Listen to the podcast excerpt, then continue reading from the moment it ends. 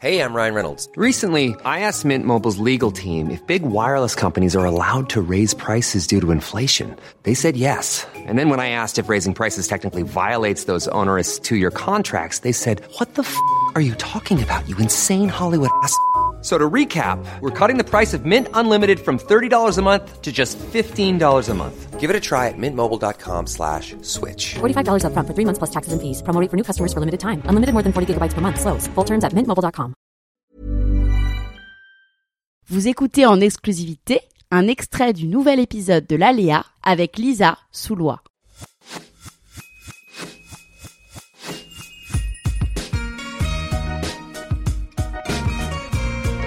Exactement. Et en fait, l'importance euh, dans l'association, c'est plutôt euh, la vision qu'on a de l'entreprise, c'est-à-dire qu'il faut vouloir aller au même endroit, sinon forcément euh, euh, les décisions pourront pas être communes si on n'a pas le même objectif.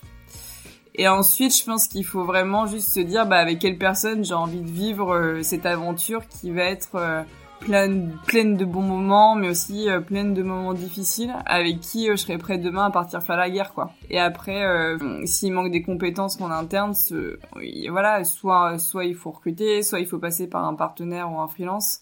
Mais en tout cas, euh, dans votre choix d'association, ne réfléchissez pas, en, en, fonction des compétences, mais plutôt en fonction de justement la, la vision et, et l'entente entre les deux personnes, quoi.